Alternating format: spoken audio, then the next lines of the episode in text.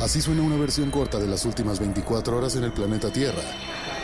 La conversación del mundo, aquí, en el Brief, con arroba el Che Arturo.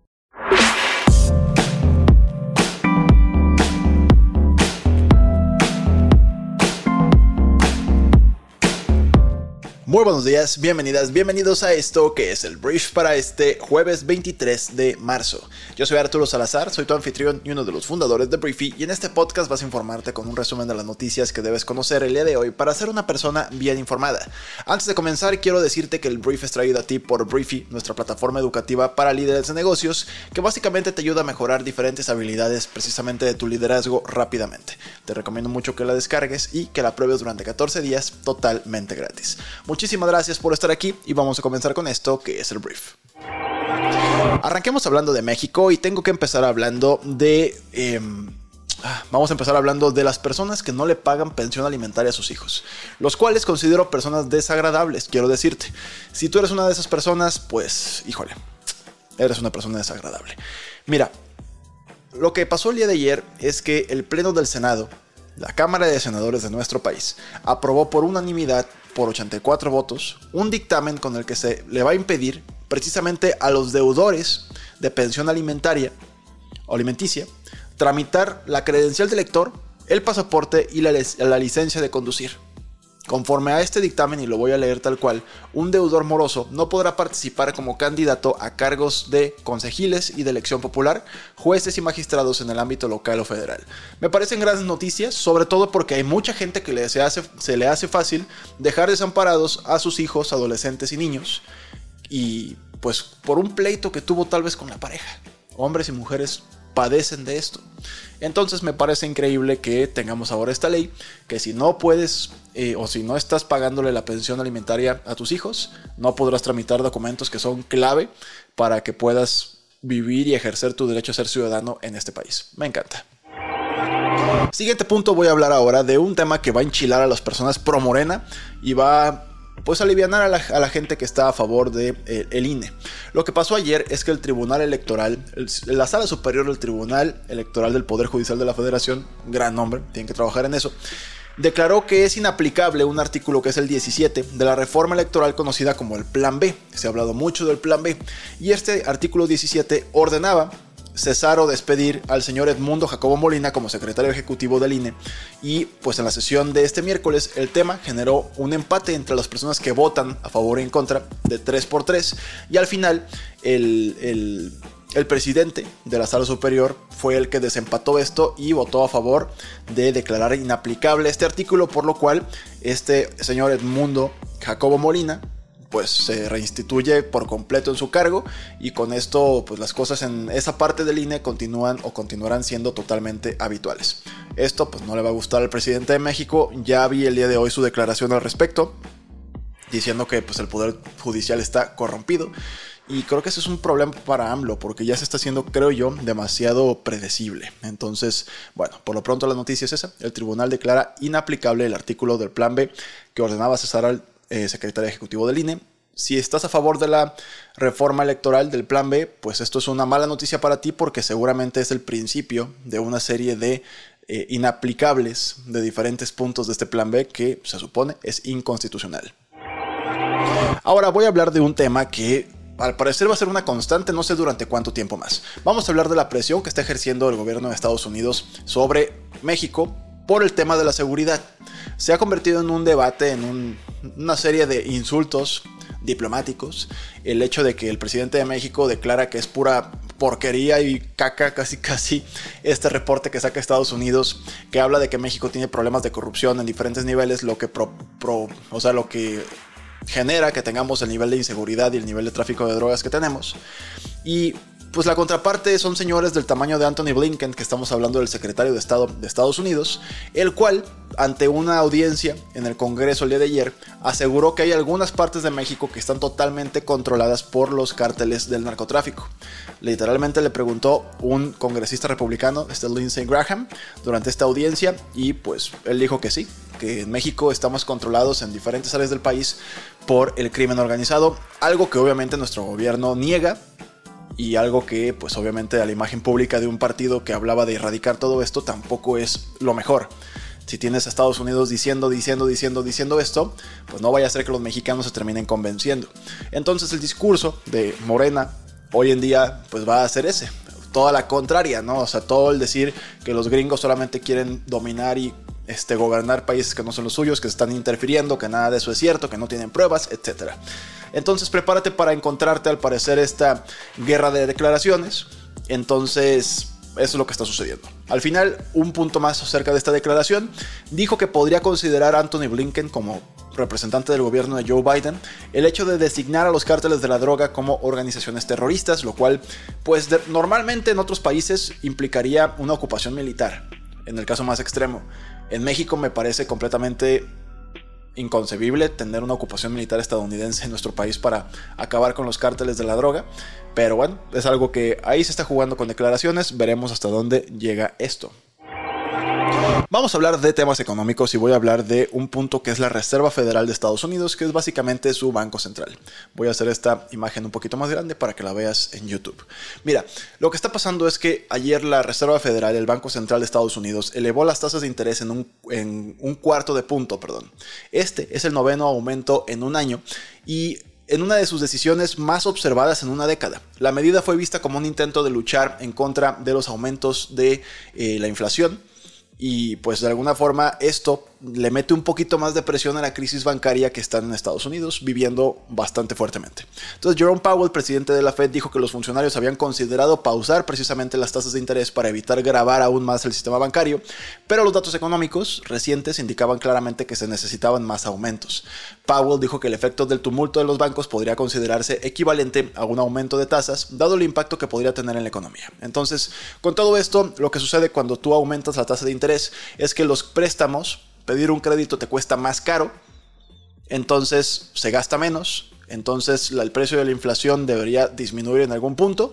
Estados Unidos está medio alivianándose con el tema de la inflación, todavía no estamos ni cerca del, bueno, no estamos, están ni cerca del objetivo, pero a México nos conviene que disminuya la inflación por allá porque estamos tan, nuestras economías están tan pegadas que si disminuye en Estados Unidos, normalmente también disminuye en México. Y es algo que no hemos podido controlar tampoco nosotros como mexicanos, a pesar de que también estamos aumentando las tasas de interés en nuestro país. Ay, no sé qué botón piqué. Ahora, vamos a hablar de el señor Donald Trump en un tema que ya se tornó un poquito, pues casi cómico.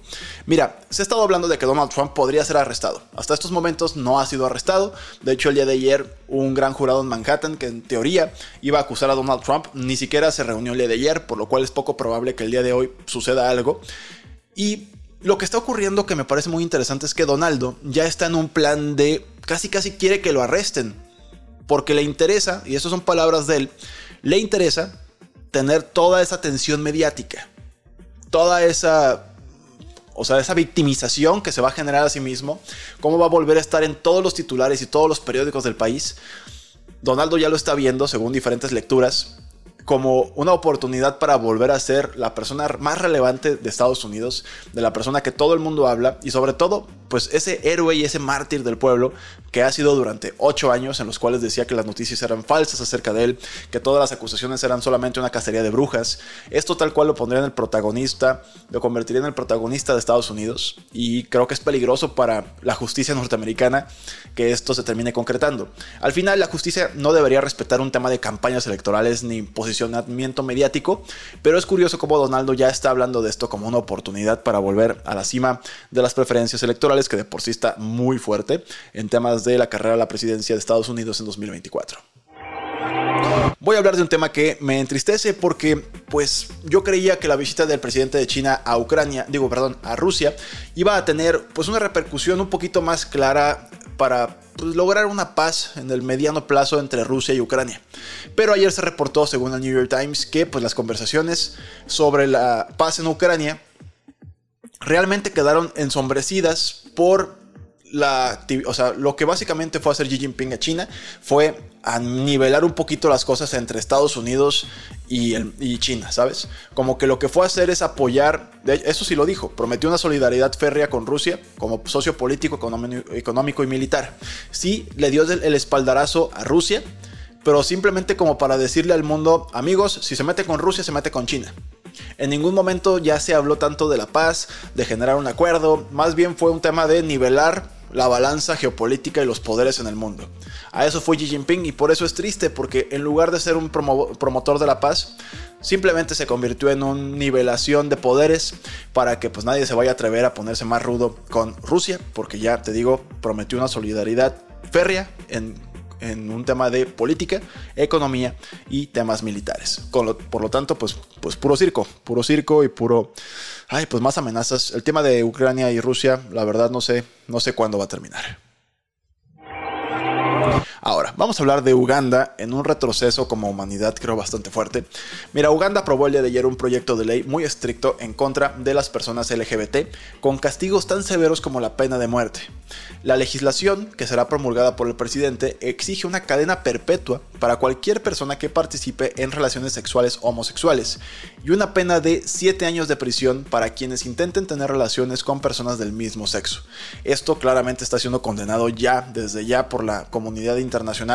El secretario de Estado, el mismo Anthony Blinken, le marcó al presidente de Ucrania para pues, que considere pues darle para atrás a todo esto, pero con esto se concreta pues una ley que había tenido ya bastante progreso y ya se convirtió en oficial el día de ayer, algo que te digo personalmente creo que es un retroceso para los derechos humanos en nuestro país, pero es lo que está sucediendo en Uganda. Voy a hablar de un programa de televisión en Estados Unidos que se llama El Daily Show, que anteriormente pues conducía a un hombre que se llama Trevor Noah, que es la verdad brillante en la forma de comunicar, y que cuando deja el show que eso fue hace un par de meses, la gente se preguntaba quién iba a dirigir este programa.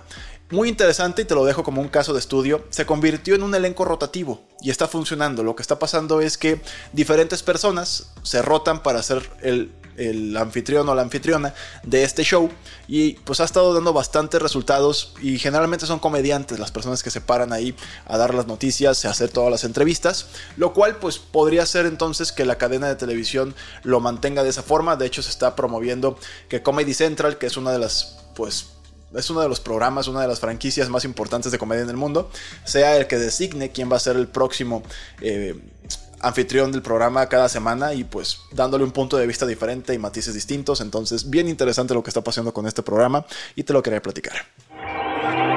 Voy a cerrar el brief del día de hoy hablando de una noticia que tiene que ver con la compra del Manchester United. El Manchester es uno de los clubes de fútbol y uno de los clubes deportivos más importantes del mundo por la cantidad de fanáticos que tienen, por la cantidad de lana que facturan. Y ayer se estableció pues un récord mundial por la apuesta por comprar el Manchester United. Yassin bin Hamad Al Thani, que es el presidente de un banco, el Banco Islámico de Qatar, que es la segunda institución financiera del mayor productor de gas del Golfo Pérsico, anunció el día de ayer que ofrecería al menos 6 mil millones de euros para comprar el Manchester United. Lo reconocieron fuentes próximas a la negociación de la venta. Y para, ¿por qué esto es llamativo? Porque nadie ha pagado más por un equipo de cualquier deporte en la historia en la historia del deporte profesional.